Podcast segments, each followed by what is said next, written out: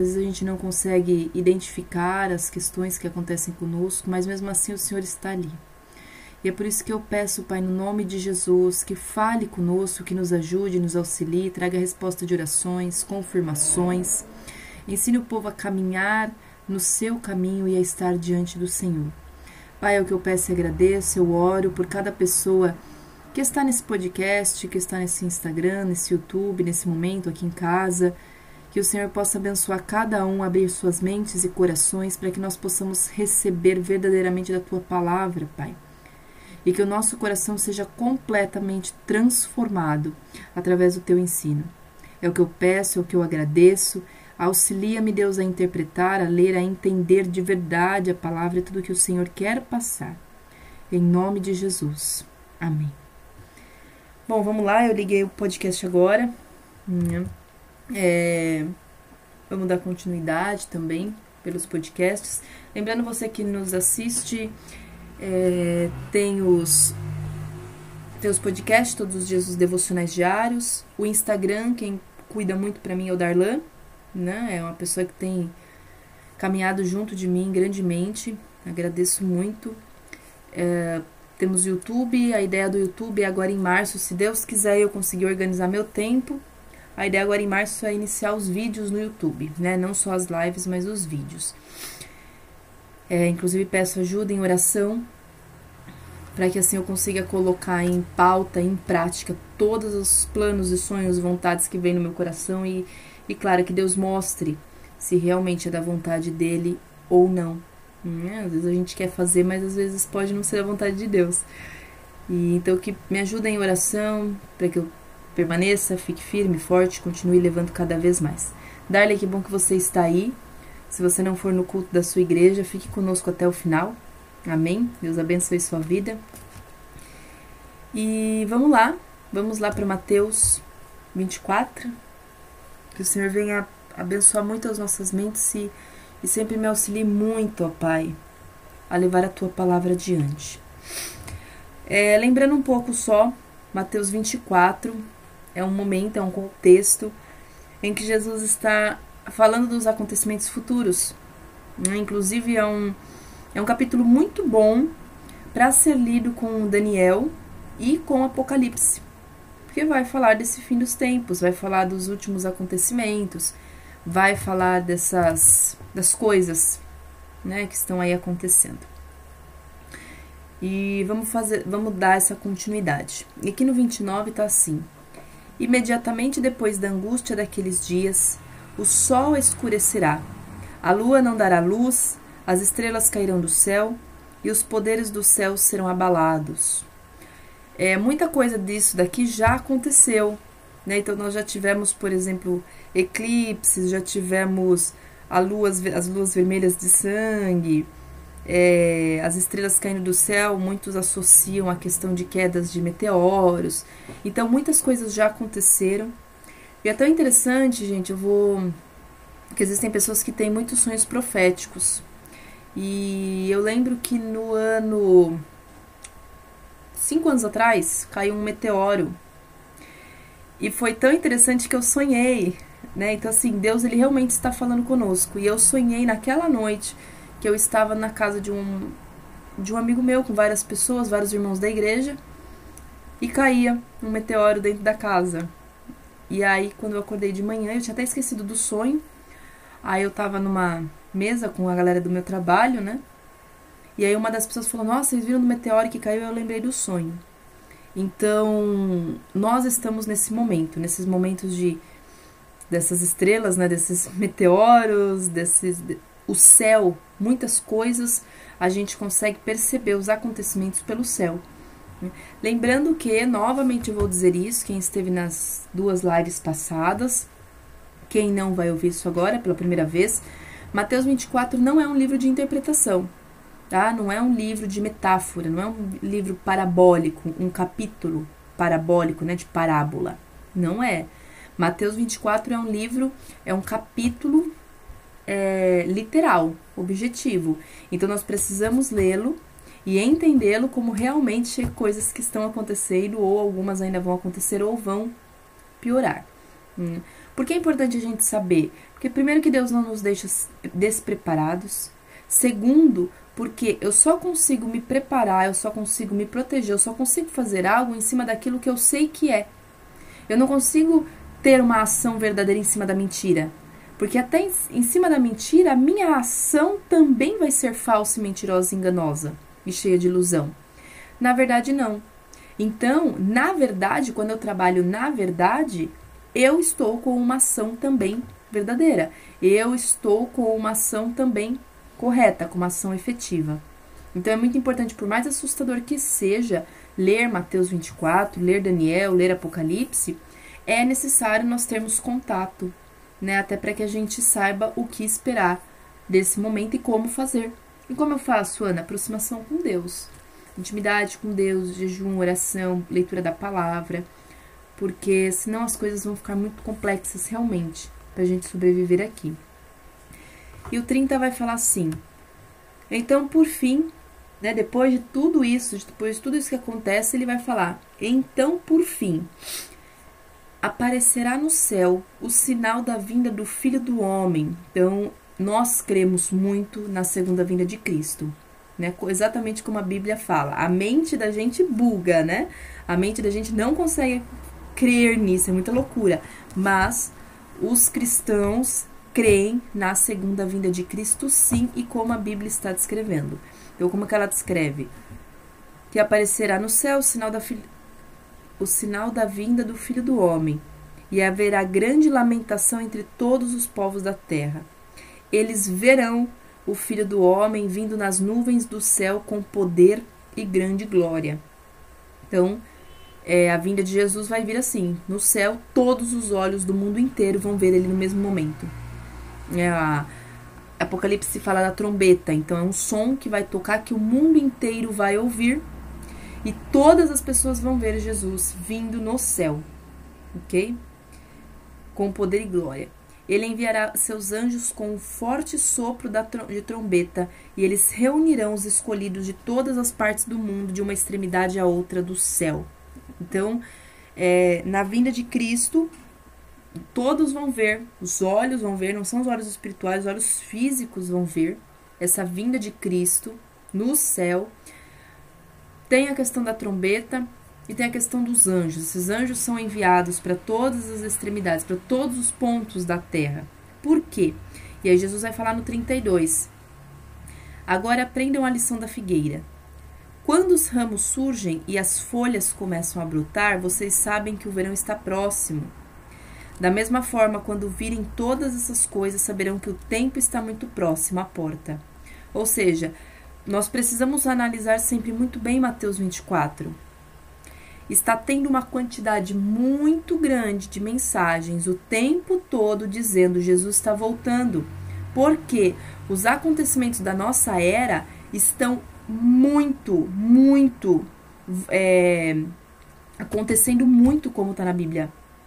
Então, dentro de toda a interpretação dos pessoas, é, os teólogos, pessoas que estudam a palavra e que observam os acontecimentos do dia a dia, tudo já está como está escrito aqui para os últimos tempos. Então, biblicamente, quando nós lemos a Bíblia, nós conseguimos discernir que nós já estamos nos últimos tempos e está muito próximo à vinda de Cristo. Só que existe um ponto que ninguém sabe o dia e a hora. Porque se eu sei quando Jesus vai vir, eu faço o que eu quero a vida inteira e um dia antes eu me preparo. Né? Se torna até uma hipocrisia. Célia, a paz do Senhor Jesus aqui no Instagram. Deus abençoe sua vida. Fique muito à vontade, Célia. O Concordas de Amor é um, um canal em que eu ministro a palavra de Deus. Amém? Aos sábados, esse horário das 7h40. Fique à vontade para você fazer pedido de oração, fazer perguntas, tirar dúvidas, tá bom? É um espaço seu. Rosângela, também no, no Instagram, a paz do Senhor Jesus. Deus abençoe a vida de vocês. É, se tiverem pedidos de oração, versículos bíblicos que quiserem postar, se precisarem de algo, tiverem dúvidas, questionamentos, se quiserem criticar alguma coisa também, podem ficar muito à vontade. O espaço é de total liberdade no Espírito Santo, sendo tudo feito com respeito, né? Total liberdade no Espírito Santo, vocês podem se manifestar. O canal não tem cunho religioso e nem ligado a nenhuma organização. É, religiosa, nenhuma placa de igreja, tá? Mas o intuito do canal é sempre passar a palavra de Deus. Então eu trabalho com cordas de amor, ministra lives e eu tenho podcast, tenho YouTube, tenho Instagram, mas tudo sempre é voltado em cima da palavra de Deus, ok? Não em cima nem de religiões, nem de denominações, nem de placas. Fique à vontade. Depois, se vocês quiserem mais informação, podem me procurar no direct do Instagram, tá bom? Deus abençoe vocês, quem mais estiver com vocês. Hoje nós estamos em Mateus 24, tá? E nesse momento eu tô no versículo 32, tá bom? Érica também acabou de entrar, Érica Vian, também nova no nosso canal, né? Deus abençoe sua vida, Érica. Vou falar para você também, fique muito à vontade. Se você tiver dúvidas, pedidos de oração, se você precisar de alguma coisa ou quiser postar algo, Érica, Pode ficar super à vontade, use esse espaço da live, desde que tudo com muito respeito. Tem total liberdade para se manifestar. Se precisar de algo, pode me procurar também pelo, pelo direct do Insta. Bom, Deus abençoe vocês. Então, Mateus 24, 32, onde nós estamos. E Jesus ele vai falar nesse momento aqui o quanto nós precisamos realmente prestar atenção. Porque quando a gente olha para os ramos nós sabemos o quê? Que a figueira está pronta, logo vai dar fruto e tudo mais. E Jesus está falando aqui, quando vocês começam a observar essas coisas, observar o céu, observar é, o sol, observar a lua, observar como as coisas estão acontecendo, então vocês já sabem que eu estou às portas. Então é um momento em que realmente Jesus está muito próximo da sua volta, da sua vinda. Isso precisa gerar em nós uma, uma urgência de mudança do nosso comportamento, precisa gerar em nós é, a crença em Jesus Cristo, precisa gerar em nós o batismo e precisa gerar em nós o passar adiante cada vez mais a palavra de Deus. Né? Pessoas ainda não conhecem a palavra de Deus, pessoas ainda não creem realmente em Jesus Cristo, pessoas ainda não abriram seus corações, ainda estão vazias de Jesus. E aquele cristão que já entendeu a palavra tem por obrigação levar adiante aquilo que Jesus é. E ele vai continuar dizendo aqui no 34: Eu lhes digo a verdade, esta geração certamente não passará até que todas essas coisas tenham acontecido. Oi, Érica, paz Senhor Jesus, tudo bem? É... Nós, essa geração que Jesus está falando também somos nós. E nós estamos vendo cada vez mais tudo isso que está em Mateus 24 acontecendo. Guerras, rumores de guerras, pai contra filho, família contra família, separações, desuniões, as coisas ficando cada vez piores, cristãos saindo da presença do Senhor, muita gente que era quente, fervorosa no espírito começou a desanimar, muitos o amor de muitos se esfriando. Temos, nós vemos as, a lua de sangue, vemos as quedas de meteoros, vemos uniões que não deveriam acontecer acontecendo. Então, muita coisa tem acontecido que está aqui em Mateus 24 e que nos faz perceber que realmente Jesus está muito perto da volta dele. E o que significa a volta de Cristo? A volta de Cristo, a segunda vinda de Cristo, é o momento em que ele leva pessoas com ele. É o momento da salvação. Gente, é o momento da paz, é o momento da glória, é o momento do. A gente sofre tanto aqui na terra, né? A terra é um lugar de tanto sofrimento. É... Jesus ele é a paz no meio da, da, de toda essa guerra. Jesus é a alegria no meio de toda essa tristeza. Mas apesar de tudo, é muito difícil viver aqui. Né? Se a gente for parar para pensar de verdade, o ser humano tem muita dor, tem muito sofrimento, tem muita tristeza. O ser humano luta contra muitas coisas, principalmente aquela pessoa que quer realmente viver uma vida sagrada debaixo da vontade de Deus. Pessoas que aguentam muitas coisas por amor a Jesus Cristo. Não é fácil viver aqui. Eu acho que a maior revolução, a maior não é revolução a palavra que eu quero usar, o maior é, entre aspas, tá? A maior revolta, entre aspas, que eu posso ter, a maior revolução que eu posso fazer contra o sistema é, na verdade, crer em Jesus Cristo. A maior obra que eu posso fazer pela minha vida é crer em Jesus Cristo. Porque apenas nele a gente consegue encontrar o que a gente tanto procura. E eu penso que também a maior revolução que nós podemos fazer é estar com Jesus Cristo, exatamente. Porque se a gente não gosta do mundo, né, eu falo assim para as pessoas: se você está descontente com o mundo, então sai por aí pregando a palavra de Deus. Porque Jesus só vai voltar quando o mundo inteiro tiver ouvido falar dele. E sabe o que me assusta? Que o tempo todo tem gente nascendo. então o tempo todo tem gente que ainda não ouviu falar de Deus que ainda não ouviu Jesus. Existem nações que nunca nem ouviram falar do nome de Jesus Cristo. Existem nações, eu sempre tenho falado nas lives, que eles são, é, são povos de língua apenas oralizada. Apenas oralizada.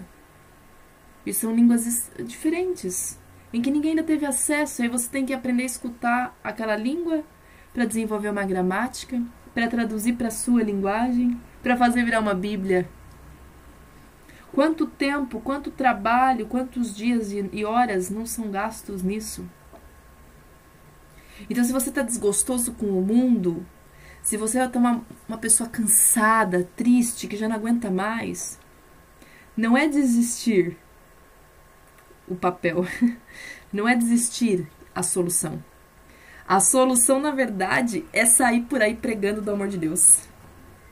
Se você não aguenta mais viver aqui, a solução é você sair por aí falando do amor de Jesus Cristo, para que mais e mais pessoas tenham ouvido falar dele e se convertam e se entreguem de verdade, para que ele também possa vir logo. Gente, eu não, eu Ana não aguento mais. Muitas vezes está aqui, tem dias que eu falo, Deus, mas não porque eu não encontro nele o meu auxílio, o meu conforto, mas porque realmente, só a gente ligar a TV. Quem quer entender o que a gente sente, é só ligar a televisão, é só conversar com um vizinho, é só ir numa escola. Eu sou professora, eu também sou psicóloga. Então eu lido muito com algumas questões o tempo todo. Então a gente fala, gente, como o mundo está carente, né? Como o mundo está precisando de certas coisas. E para mim a maior revolução, a maior transformação, a maior forma de você falar que você realmente está cansado e que você quer uma mudança é falar de Jesus. Para que corações sejam alcançados e para que corações creiam, para que corações se entreguem e para que o, o nosso amado volte logo. E aí, é, ele vai falar aqui no 35 o céu e a terra desaparecerão, mas as minhas palavras jamais desaparecerão. Porque tudo que Jesus fala, ele cumpre. É... Então a gente pode acreditar. Novamente, Mateus 24 não é um capítulo de interpretação.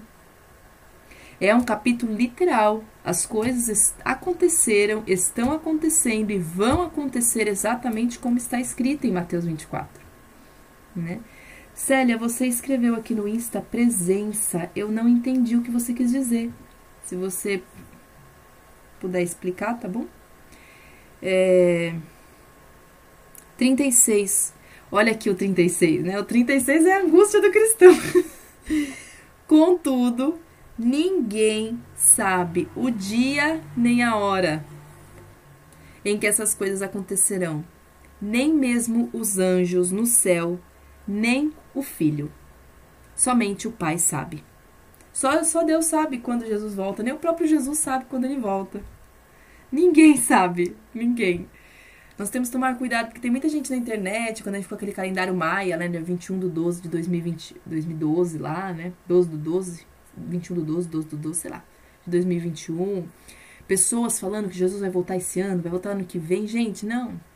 Deus não revela, porque a palavra dele está dizendo que ninguém sabe. Deus não pode ter escrito isso de repente revelar para mim, para você ou pro, pro vizinho. Ele estaria mentindo com a palavra dele. E outra, se nem o filho, se nem Jesus, que é o primogênito do Senhor não sabe, quem dera nós, né? Se ele, o santo, o maravilhoso, não sabe, imagina nós. Então nós temos que tomar muito cuidado quando a gente ouve essas coisas de pessoas falando aí que que sabe o dia que Jesus vai voltar, porque não sabe não, é mentira. Amém? E aí 37 fala: "Quando o filho do homem voltar, será como no tempo de Noé. Nos dias antes do dilúvio, o povo seguia sua rotina de banquetes, né, dia a dia, festas, casamentos, né, o seu dia a dia. Até o dia em que Noé entrou na arca. Então, Noé estava ali construindo a arca, tarará, fulaninho se casando, outro comendo, outro não sei o que, todo mundo vivendo sua vidinha. E aí, de repente, quando Noé entra na arca, e aí ele vem falar: Não perceberam o que estava para acontecer até que veio o dilúvio e levou todos. Assim será na vinda do filho do homem. É assim, ó. A Bíblia fala que vai ser como um piscar de olhos. Né? Tem aquele filme que também tem um livro, é Deixados para Trás.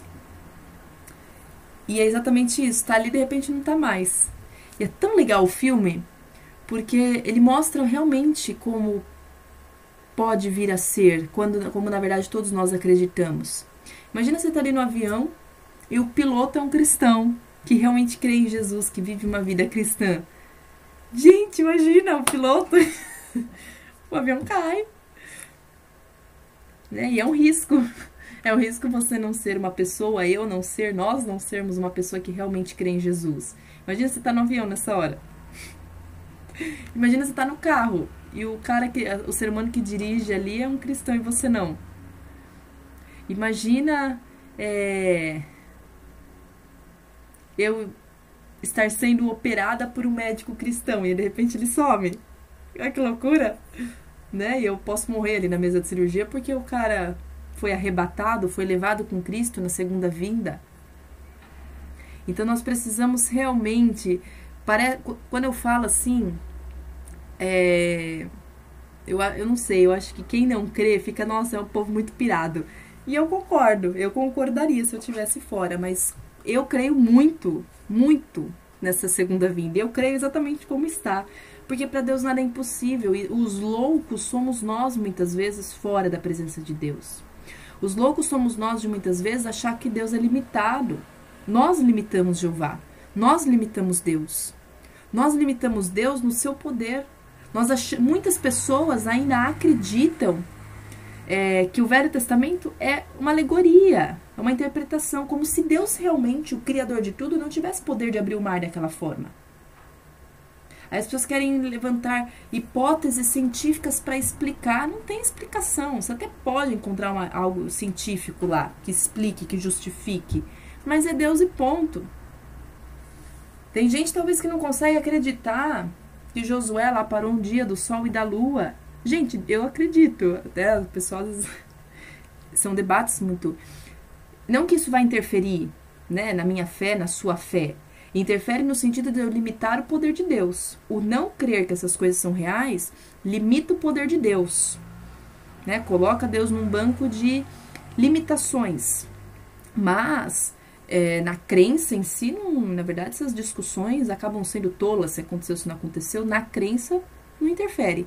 Mas o limitar ou não o poder de Deus interfere. Porque se eu enxergo Deus como um ser humano que não é capaz de fazer certas coisas, aí então o negócio começa a ficar complicado. Porque um, um ser humano, um poder do ser humano é muito pequeno, na verdade é nulo. Quantas vezes situações na nossa vida ficam totalmente travadas que a gente tenta, tenta, tenta fazer de tudo, todas as nossas possibilidades, situações, e é o mesmo que nada. Mas Deus não.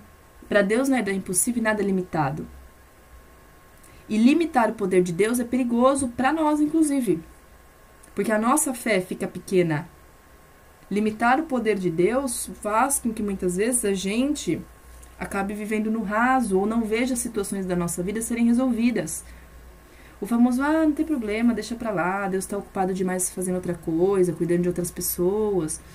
Ah, não, não, essa, essa situação tem que ser assim mesmo, não tem mais o que fazer. Tantos anos de mudança e.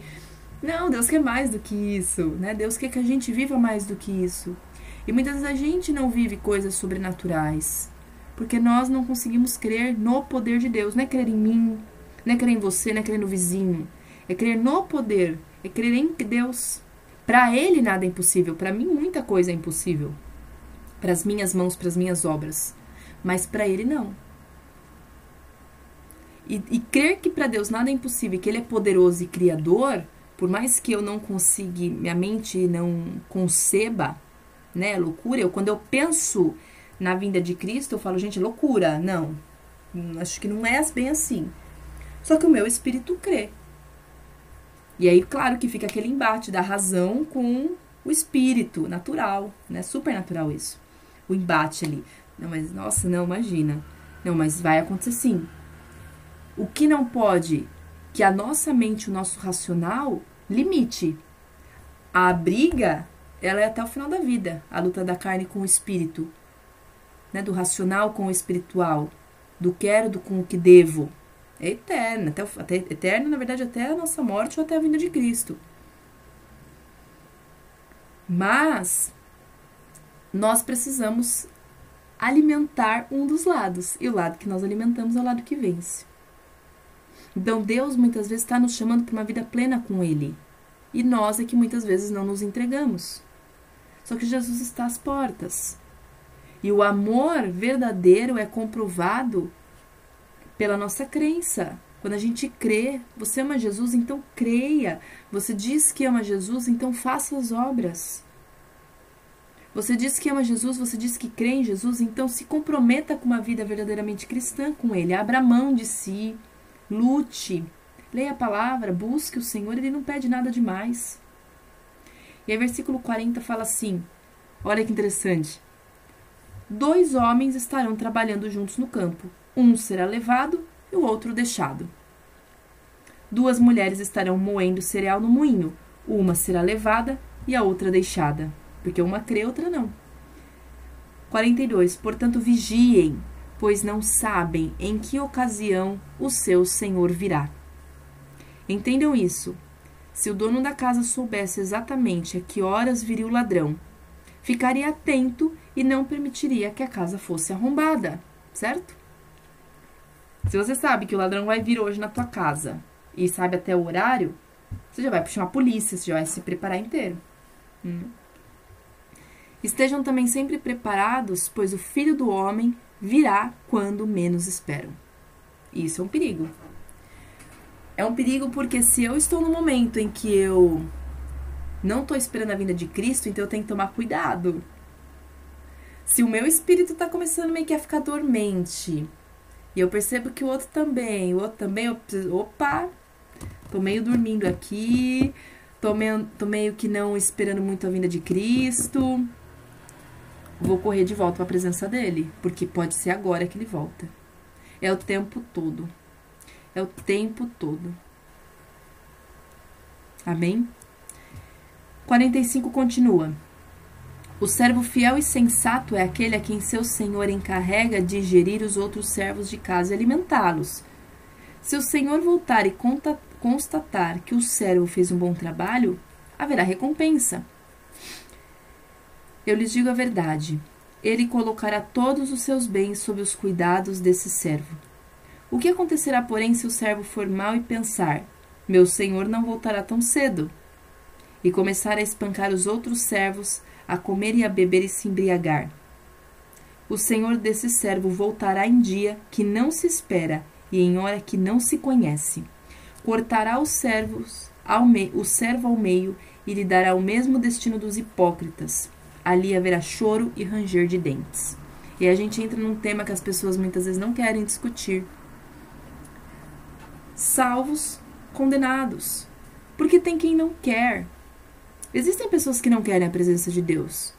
O nosso papel é levar. O papel de convencer é do Espírito Santo. Mas as pessoas têm o livre-arbítrio de querer ou não. E tem gente que não quer. E quem não quer, nós temos que respeitar. Nós oramos, né? Respeitar não é você deixar de orar, é você abandonar e desistir, não é isso. Mas entender que existem pessoas que não querem. E existe a salvação e a condenação. É simples. Ana, mas Deus é um, não é um pai ruim. Ele não é um pai ruim. Ele está dando uma escolha. É como nossos filhos. Às vezes tem filhos que não querem ouvir. Tem filhos, às vezes, que quer seguir. Quantas a gente vê em novela aí? A mãe, ah, Ana, mas é novela. É nada, gente. Assim, eu não, não gosto de novela, não, não gosto de assistir, não, não sou, né? Não gosto de, de assistir ali. Nada contra. Quer dizer, muita coisa contra, mas eu não tenho prazer. Mas existem. Eu acredito muito que as coisas das novelas, das séries, de filmes são verdadeiras. Por mais que a pessoa tenha criado ali da cabeça dela, eu acredito que essas coisas existam. Nenhum filme, novela, série é realmente mentira. Acho que com alguém aconteceu ou acontece. E quantas vezes a gente não vê filmes, nos, é, vê filhos e mães, né? Que a mãe vira e fala: Eu criei você tão bem. E o filho faz uma escolha de ir para algum lado, às vezes morre, né? Às vezes a gente vê muito isso em filmes que a mãe fez de tudo, fez do melhor, teve que ser mãe e pai. E aí o filho vai para as drogas, se perde, morre numa cadeia, numa prisão. Mas a mãe fez o melhor, fez o melhor dela. Era uma mãe que orava, que buscava, mas o filho fez a escolha. Que tristeza. Mas o filho fez a escolha.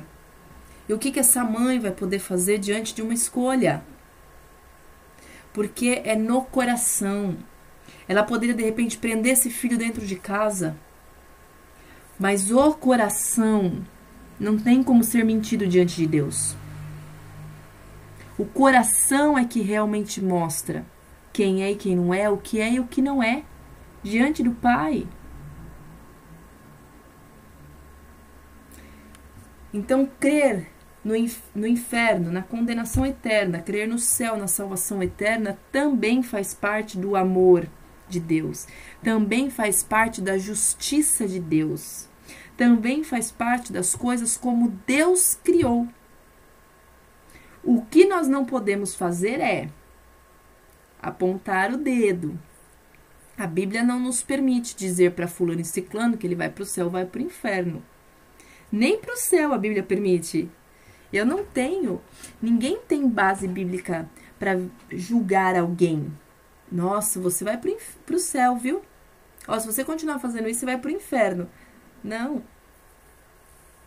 Sabe por quê? A gente não tem consciência do coração. A gente não tem consciência da intenção do coração. E quem não tem consciência da intenção, a menos que você tenha uma super intimidade com o Espírito Santo e ele te revele, nós não temos o direito de julgar ninguém, nem para um lado nem para o outro. Por isso, o nosso papel é apenas falar do amor de Deus. Ah, mas Fulano matou. Não julgue. Vai lá falar do amor do Senhor. A Bíblia fala, nós já lemos isso lá em Mateus 5. Mateus ou 5, ou 6 ou 7, não lembro que, que ela fala? É, é, que os antigos né, diziam não, não, não matarás. E Jesus fala: Eu, porém, vos digo que aquele que estiver xingando seu irmão, nisso já cometeu homicídio. Às vezes tudo bem, às vezes você não tá ali. Matou alguém de, é, literalmente, mas você só fala mal dos outros. É um homicídio. Porque o homicídio começa onde? Começa no pensamento e na fala maldosa a respeito de alguém, a respeito de algo sobre a vida. O que, aí Jesus fala: Ouviste o que, foram, é, o que foi dito, não adulterarás. Eu, porém, vos digo que se você desejar aquela mulher no teu coração, você já adulterou. O que, que Jesus está dizendo? Você pode não ir lá e trair sua esposa. Você pode não ir lá e trair seu namorado.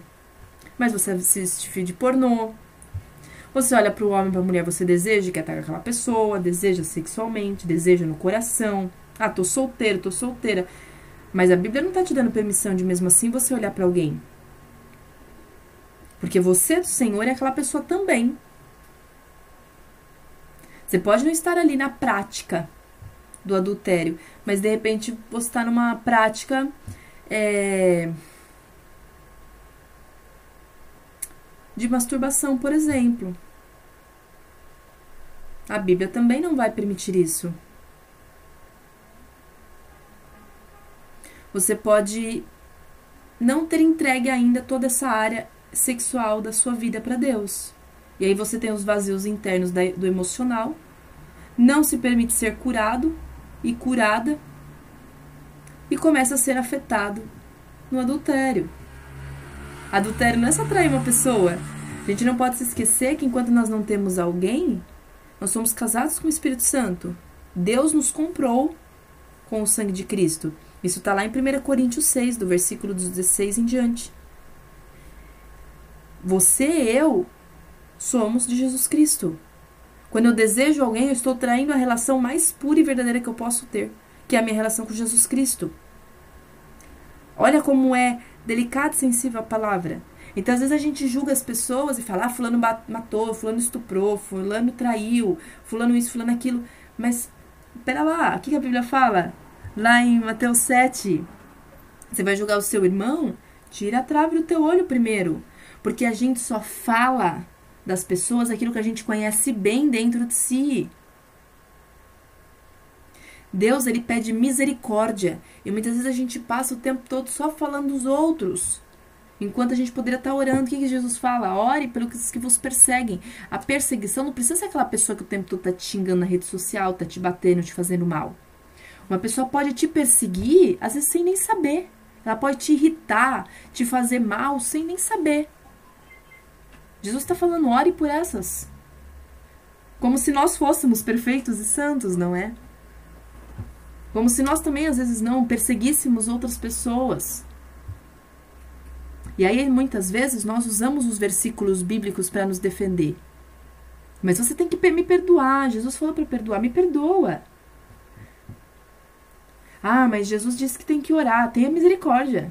Pô, como se eu não fosse humana para errar. E agora você está aí me julgando? Quantas vezes a gente fala isso para as pessoas? Mas será que nós também estamos praticando? Nós queremos a misericórdia das pessoas, mas qual é o ponto da misericórdia? Porque Jesus fala que quem não tiver misericórdia também não receberá. Aquele que não perdoa não é perdoado. Oração do Pai Nosso. E a gente às vezes quer que os outros nos perdoem, mas nós não perdoamos. Às vezes nós queremos que o outro haja com misericórdia e compaixão, mas nós não agimos com misericórdia e compaixão. Às vezes nós queremos que o outro pare de nos julgar, mas nós julgamos os outros. Então, qual é a balança? Qual é a medida? Porque para mim eu tenho que receber o total respeito, mas eu não dou? Ah, mas vou ficar dando respeito, mas fulano não me respeita. Jesus não nos chamou.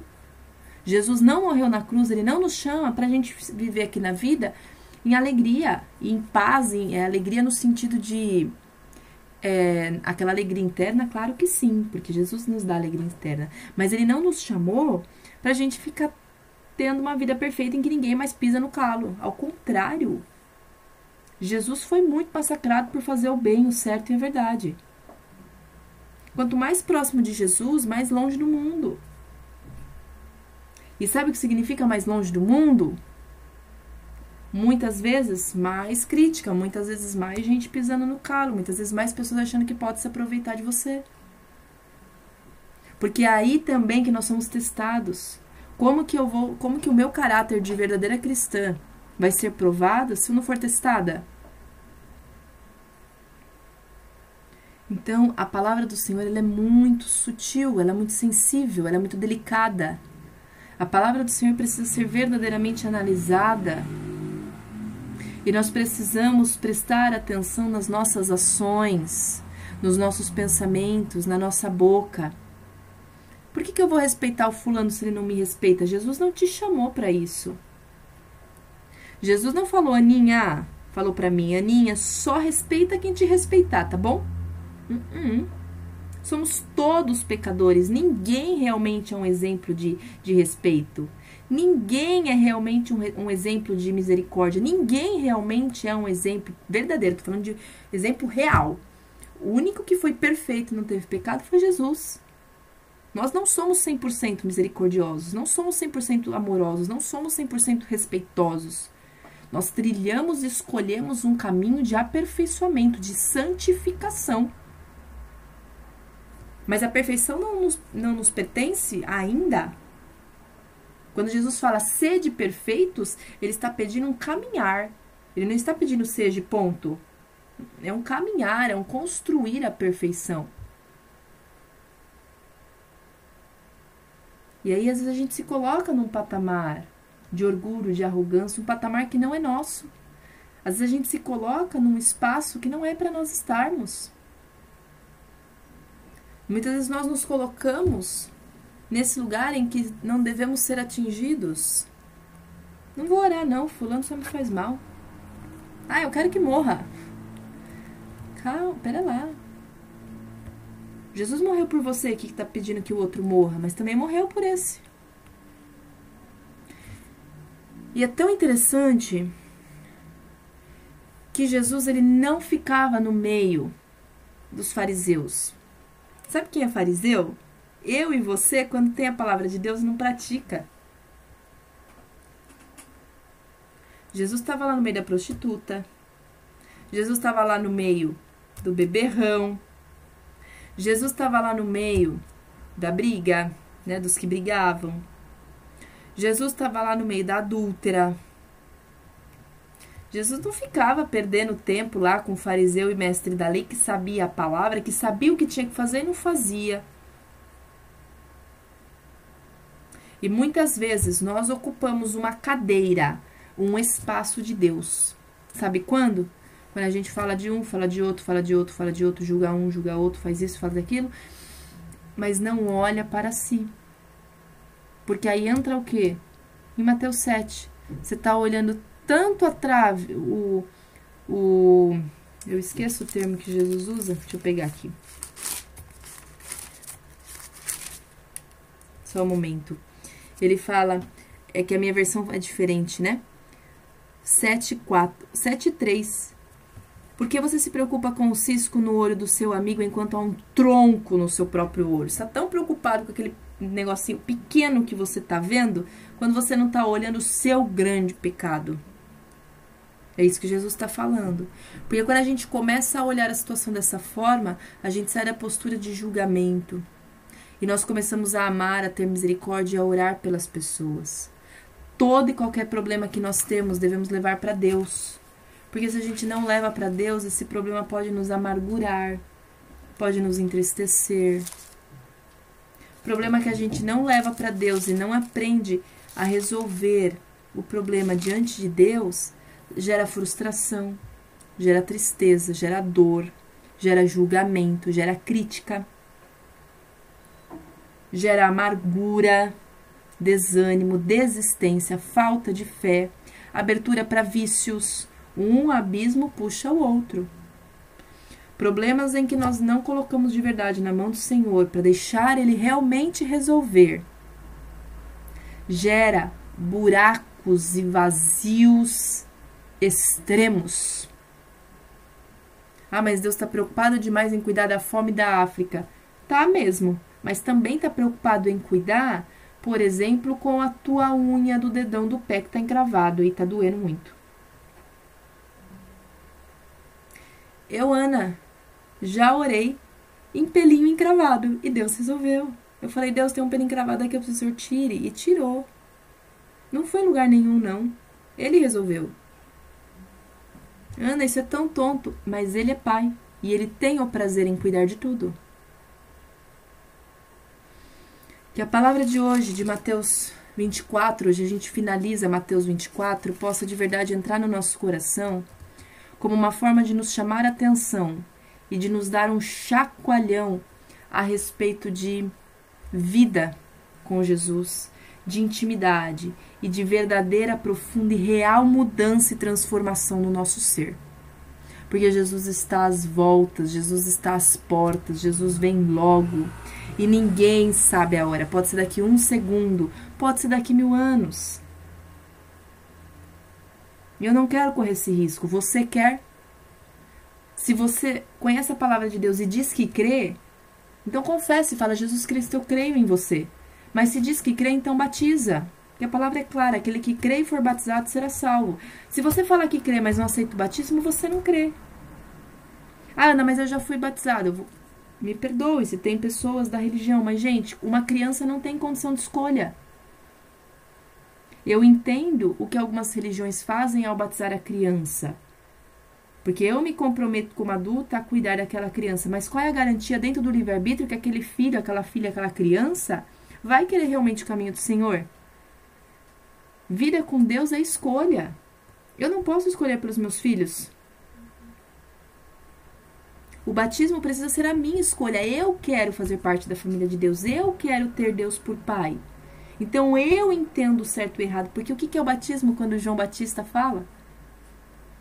Arrependei-vos. É o batismo do arrependimento. O que é o batismo nas águas? É entender, é crer em Jesus Cristo e entender o certo e o errado. Por isso não faz, assim, eu entendo dentro de um rito, mas nem é bíblico o batismo de criança. Não existe nenhum batismo de criança na Bíblia. Não existe. Até porque uma criança não tem condição de escolher o certo e errado, não tem condição de escolher a Jesus Cristo, e não tem condição de crer ainda como a nós, e não tem condição de dizer que realmente quer a Deus. Não faz sentido. É só analisar a Bíblia, é só ler João 3, é só ler Mateus 3, é só ler Romanos 8. É só ler a Bíblia como um todo. A Bíblia não fala de limbo. Não existe isso na Bíblia. A Bíblia fala de céu, inferno e a terra. E eu preciso escolher querer estar com Jesus Cristo. Então, quando eu escolho e eu digo que creio, a confissão da minha fé eu mostro para o mundo que eu creio batizando nas águas. Uma criança ainda não tem condição de fazer isso porque ela não tem conhecimento do bem e do mal. Se ela não tem conhecimento do bem e do mal, ela não tem como se arrepender. Se ela não se arrepende, não tem como ela fazer escolha de estar com Deus.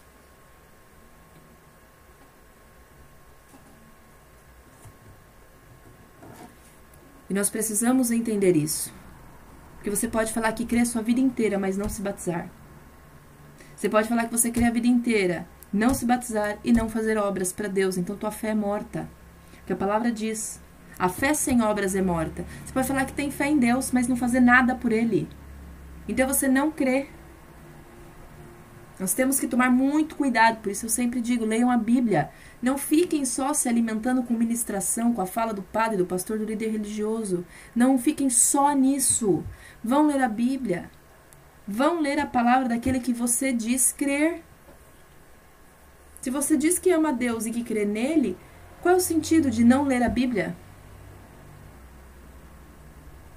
Temos que ter intimidade com Deus, porque Jesus está às portas. E grande arrependimento vai ser aquele que ouviu falar tanto para estar com Cristo, não se dobrou, não abriu mão de muitas coisas. Quando vê que todo mundo foi, ele ficou. Imagina o arrependimento. Eu acho que o primeiro pensamento que vai passar na cabeça é: nossa, deveria ter feito. Nossa, é... não era tão difícil assim, valia a pena. A gente já tem que viver como se Jesus já tivesse voltado, sabe? Com a dor. Imagina a dor de ficar Imagina a dor de não se arrepender, imagina a dor de não ter se entregue, imagina a dor de ter tido prazer em viver aqui nesse mundo. Prazer no sentido de querer só viver as coisas carnais. Gente, essas coisas carnais não alimentam, elas são boas na hora. O dinheiro, o casamento, o sexo, o comer, o beber. Tudo isso é prazeroso aqui, mas é muito rápido, é passageiro. É um prazer momentâneo e acabou. Mas o amor com Cristo supera tudo. Tudo, todo e qualquer prazer que você possa ter aqui na Terra. Porque se você realmente tiver Deus, você vai ser tudo e você não vai sentir mais necessidade de nada. Porque Ele é tudo. Imagine então estar na presença dele sem sem toda dor e tristeza, porque a Bíblia fala, lá não terá mais dor, tristeza, choro, ranger de dentes, não vai ter morte, não vai ter briga, não vai ter fome, porque na verdade ninguém nem vai. O céu não é sobre comida e bebida e casamento. São três coisas que não vão ter no céu: comida, bebida e casamento. Não vai ter. Mas vamos estar na presença do nosso Senhor e a nossa alma vai estar completa. Isso basta. Quem ainda não consegue entender isso, precisa começar a orar a Deus para começar a se desligar da carne, das vontades da carne, para ser mais espiritual. Jesus está às portas e nós não sabemos quando, e nós precisamos de verdade permitir que Deus nos chacoalhe para a gente começar a levar a vida com Ele a sério. Nossos filhos estão precisando, os nossos filhos estão perdidaços. Os pais e as mães estão perdidaços nos ensinos dos seus filhos. Não sabem o que fazer, mas a maioria dos pais não se dobram para Deus. Os filhos estão descontentes, mas também não se dobram aos seus pais, porque muitas vezes os pais não são exemplos e não buscam ser. Mas os filhos também estão culpando os seus pais, ao invés de olhar para Deus.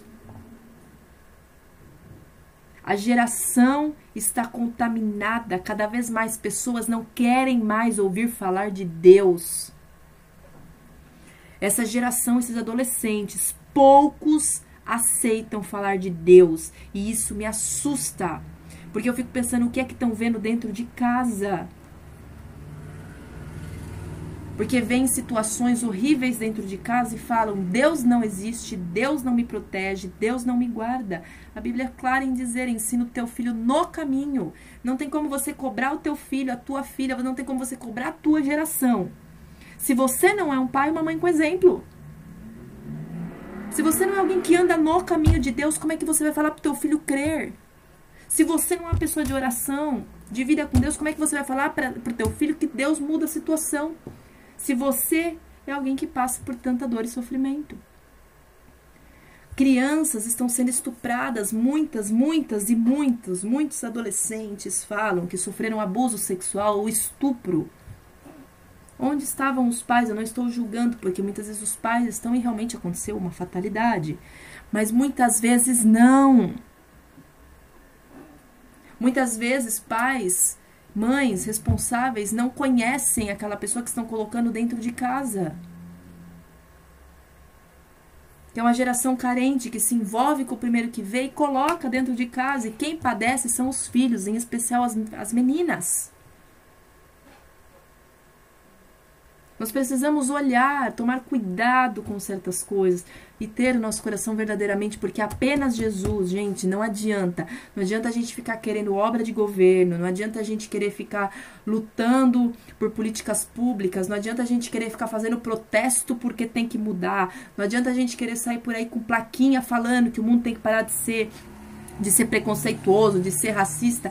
Isso não adianta nada. E, inclusive, na verdade, a gente tem visto quanto a sociedade está se separando cada vez mais. Não adianta. Não adianta.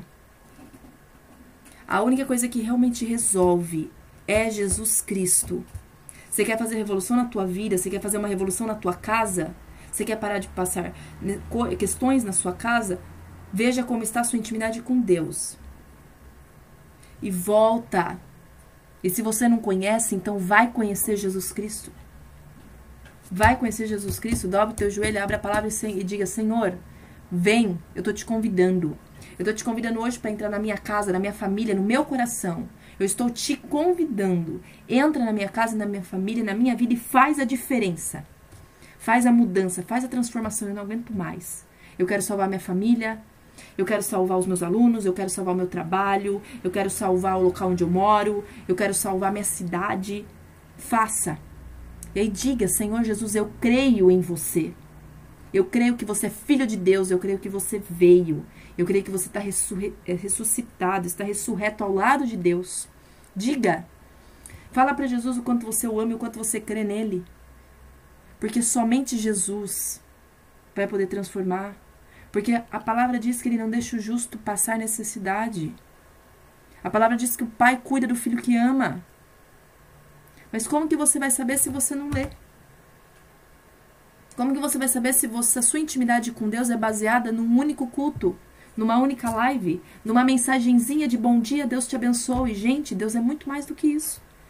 É claro que a sua vida é vazia. É claro que muitas vezes a nossa vida está com pensamentos ruins. Porque a gente não se submete a uma intimidade, uma vida com Deus. Porque a gente prefere brigar. A gente prefere mandar outro calar a boca. A gente prefere mandar outro pro inferno. A gente prefere falar um monte de palavrão. A gente prefere bater. A gente prefere sair de casa. do que dobrar os joelhos e falar: Senhor, cuida da minha vida. Deus me ajuda. Me ajuda a conter a minha língua. Me ajuda, Senhor, a amar. Sabe? Ter o autocontrole. Nós precisamos nos entregar de verdade para permitir Jesus fazer a transformação. Porque Deus tem ânsia e pressa de usar pessoas. E você pode ser essa pessoa. Não limite o poder de Deus. Não limite o poder de Deus. Ah, eu não sou nada, Deus não usaria. Você não sabe. Não limite o poder de Deus. Eu, você, realmente, a gente não presta nada. A gente não consegue nada. Só que não sou eu que vou fazer, é Deus. Se eu não orar, as minhas lives saem uma porcaria. Vocês acham que eu tenho capacidade? As pessoas, nossa, como você é incrível falando a palavra de Deus. Se eu não orar, eu não consigo fazer a live. Sai horrível. Eu não sei nem o que eu tô falando. Porque não sou eu. É só se colocar na brecha e permitir Deus. Deus quer salvar tua família. Deus quer cuidar dos seus filhos. Deus quer dar nova vida. Deus quer trazer perdão, reconciliação entre filhos e pais, reconciliação entre amigos, amor entre pessoas. Ele quer fazer isso. Só que tem que ser urgente, porque a vinda de Cristo está muito perto. Amém? Eu vou encerrar, que já deu nosso horário, já passou um minuto, inclusive. Que Deus abençoe muito cada um de vocês que estiveram no Instagram, no YouTube, no podcast. Que Deus ilumine imensamente aqui em casa, minha mãe. Que Deus ilumine imensamente a vida de cada um de vocês, que a gente possa ter coragem, ousadia. E eu peço que nesse momento você se coloque em oração para que eu possa orar por você. Amém? Pense nas, nos teus desejos, nas tuas necessidades. Pensa no que moveu em você nessa live, para que nesse momento o Senhor possa sondar o teu coração e levar a providência e o auxílio. Amém? Pai querido e amado Senhor, eu oro nesse momento pela vida de cada pessoa que esteve nessa live, ou que ainda está, ou que estará. Pai, sonda o coração de cada pessoa nesse momento, para que o Senhor possa ver os seus desejos, as suas necessidades e assim realize de acordo com a tua vontade no seu tempo. Pai, em nome de Jesus, que seja nesse momento derramada uma unção de coragem, uma unção de ousadia. Que nesse momento seja derramado, Senhor, o poder do Espírito Santo, que seja nesse momento derramado o convencimento do Espírito Santo da importância da vida contigo, da importância da crença, da importância no batismo, para que mais e mais pessoas exerçam a vida, tua vida aqui na terra. Pai, que nesse momento pessoas sejam convencidas do teu amor, que nesse momento o Senhor esteja trabalhando em perdão, em laços de união, em paz, em alegria no coração de cada pessoa. Que nesse momento laços de amargura, de morte, de tristeza, laços de decepção, laços de mágoa sejam desfeitos e que o seu amor esteja no coração de cada pessoa. Pai, eu declaro nesse momento a luz do Espírito Santo. Eu declaro nesse momento que o Senhor entre nas vidas, nas famílias, nessas casas, para que possa levar o amor e a alegria do Senhor. Em nome de Jesus, os frutos do teu Espírito Santo, hoje e para sempre. Amém. Amém. Fiquem com Deus. Deus abençoe imensamente a vida de cada um de vocês. O que precisar pode entrar em contato. Você pode me mandar messenger pelo Facebook. Você pode me mandar direct. Quem tiver meu número do celular pode mandar mensagem. Se pessoas precisarem também eu passo, não tem problema nenhum. Eu só não deixo os meus números de WhatsApp é, abertos por conta dessas questões muito de, de clonar, de hacker, né, vírus, essas coisas todas, então eu não deixo por isso. Mas é uma intenção minha logo ter um celular com um novo número que eu vou deixar apenas disponível para o Concordas de Amor. Amém? Então, que Deus abençoe muito a vida de cada um de vocês e uma excelente semana. Todos os dias, de manhã cedo, tem o devocional diário lá no meu podcast. É só você ir lá também, procura por Concordas de Amor. Amém? Que o Senhor abençoe muito a vida de vocês, um excelente final de sábado e um domingo abençoado na presença de Deus e da família. Fiquem com Deus. Primeiro eu vou sair aqui do podcast